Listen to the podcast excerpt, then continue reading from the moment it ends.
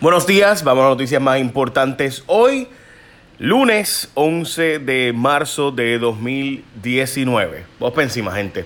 Primero que todo, Puerto Rico es donde más asesinatos con armas de fuego hay per cápita en el mundo, según Forbes, y las armas dejan un buen billete.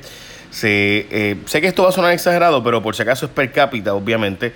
Y es que muchísimos delitos en comparación con otros lugares del mundo donde hay más asesinatos que no ocurren necesariamente con armas de fuego. En Puerto Rico sí ocurren con armas de fuego. Eh, y se estima que 30 de cada 100 armas de fuego en Puerto Rico son las legales, casi todas son ilegales. Eh, la mayoría de los delitos que se cometen en la isla involucran un arma de fuego, como les decía, y por eso es que el número es tan alto. De hecho, desde que aumentó la inmigración a Orlando, ha aumentado la cantidad de armas en Puerto Rico porque allá es más fácil de conseguir eh, legalmente un arma y enviarla a Puerto Rico por pieza y armarla acá ilegalmente, pues ya ustedes saben. Se puede conseguir desde 800 a 5 mil dólares un arma de fuego en la isla y se puede decir que 60 de cada 100 armas que llegan a Puerto Rico llegan de la zona central de la Florida. 2.500 maestros van a recibir la permanencia. El Departamento de Educación le va a dar permanencia a 2.500 maestros que actualmente son transitorios. También boricuas en el corredor de la muerte en Pensilvania. Discriminados por ser latinos es la pregunta y es que un grupo de boricuas que estaba camino a la pena de muerte por asesinatos en el estado de Pensilvania se libraron del corredor de la muerte tras saberse que o eran inocentes o hubo malas acciones de sus abogados o del fiscal del caso y no se presentaron elementos importantes a la hora de tomar la decisión sobre la pena de muerte, incluso sobre su culpabilidad, en el caso de uno de ellos. Eh, así que se indaga si es que resultó que por ser boricua se les discriminó y condenó a estas personas por delitos que aparentemente no cometieron o no participaron en, en, la cantidad, o sea, o no fueron ellos los que hicieron lo que se alega, sino que participaron del delito, pero no al nivel que se, se planteó y por tanto no merecían la pena de muerte. Esa es la, portada de primera hora, me parece bien interesante. Sin permiso y con márgenes gigantescos, aunque según el contrato que firmaron con la Autoridad de Energía Eléctrica, se supone que comiencen a operar en verano, NF Energía aún no tiene los permisos necesarios para almacenar y transportar gas natural en el puerto de San Juan. Estamos hablando de la falta de permiso de la Guardia Costanera, el de la Comisión Federal Reguladora de Energía y el de la Junta de Calidad Ambiental. Los márgenes son absurdos, gente. O sea, esta gente va a ganar un dineral. Eh, nos han vendido las que nosotros, pues, como el gas natural, como la solución a todos los problemas de electricidad caros, pero este proyecto solo ahorrar el 6.25% en el costo de energía.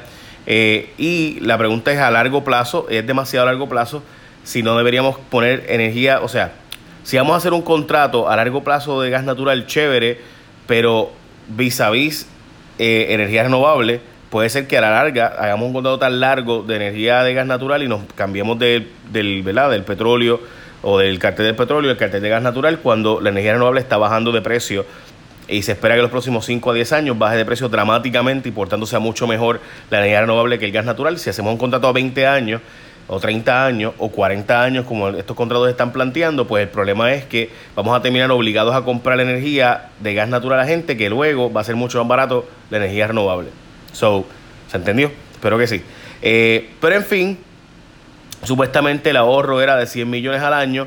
Veremos a ver en la práctica porque la nota del vocero pone en duda todo ese asunto. Yo tengo información este martes en J Rayo X, así que pendiente. Inteligente movida para hacerse importante en las primeras presidenciales. Me parece que esto es una medida que va en la dirección correcta. Y es que el gobernador planteó mover la primaria demócrata de junio del 2020 a marzo 8 del 2020. ¿Por qué eso es importante? Porque hace más relevante la primaria de Puerto Rico, porque iría después del super martes. El super martes es cuando son las primarias en los estados, en la mayor parte de los estados. Hay cuatro primarias primero, que siempre son bien famosas, ¿verdad? Que son las de Iowa, New Hampshire, después va a South Carolina y después Nevada. Después de eso, si, esas son las más importantes porque dan momentum y demás, pero entonces llega el super martes. El super martes es el día donde tienen montones de primarias los estados y ese día se liquida casi todo el mundo y salen solamente ¿verdad? airosos los más importantes candidatos. Pues a Puerto Rico le correspondería el lunes, el domingo, perdón, después del supermartes. El sábado iría Luisiana, después Puerto Rico, por tanto Puerto Rico sería no solo la única ese día, eh, lo cual obviamente ya nos da, nos pone la lupa, sino que además de eso nos pone en un momento bien importante para tener que trabajar el tema de Puerto Rico y de hecho por eso van a ver muchas acciones sobre el tema de Puerto Rico, siendo que el Partido Demócrata piensa poner el tema de Puerto Rico como parte de los temas importantes para la presidencia de los Estados Unidos. Aún con los aguaceros sigue la sequía, se espera que esta semana sea bastante lluviosa en la isla, pero eh, los pueblos que están bajo racionamiento continuarán porque no se espera que llegue tanta lluvia. Como ustedes saben, lo que causó ese racionamiento fue que se eh, vació para poder hacer la construcción, la represa allá en Oaxaca. Eh, en mi columna de hoy, vale la pena comprar una casa. Trata de, las, de unas propuestas que hago sobre la forma en que debemos evitar que sigan bajando los precios de las propiedades, qué cosas se han hecho en otros lugares del mundo para que eviten seguir bajando los precios de las propiedades. Y lo que deberíamos hacer, eh, obviamente sobre todo cuando la clase media, la mayor parte de la clase media en Puerto Rico puso su dinero en una casita y su ahorro en una casita bajo la expectativa de que no iba a bajar de valor y han bajado de valor dramáticamente ¿Cómo detener eso? Si puedes leer mi columna, está en primerahora.com.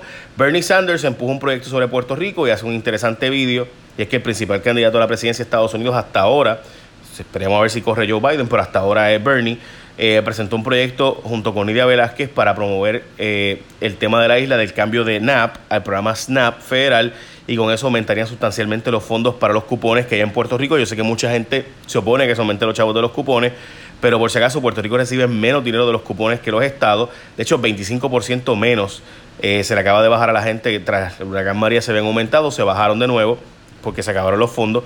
Al cambiar a SNAP, eso ocurriría automáticamente y Puerto Rico recibe menos dinero que los estados. Lo que pasa es que nuestro problema es de desarrollo económico, ¿verdad? Eh, obviamente por eso tanta gente coge los cupones vis a vis los estados. Pero ciertamente el que recibe, recibe menos. Bestial tapón por cierre de la Valdoriotti y accidente de una joven borracha. Y es que este tapón, honestamente, se advirtió. Yo el viernes planteaba que por qué carreteras no había eh, pedido que el Teodoro Moscoso se abriera gratis. Eh, básicamente, mire lo siguiente. Iban a remover los puentes peatonales que van, que cruzan la Valdoriotti y eso requería cerrar la Valdoriotti.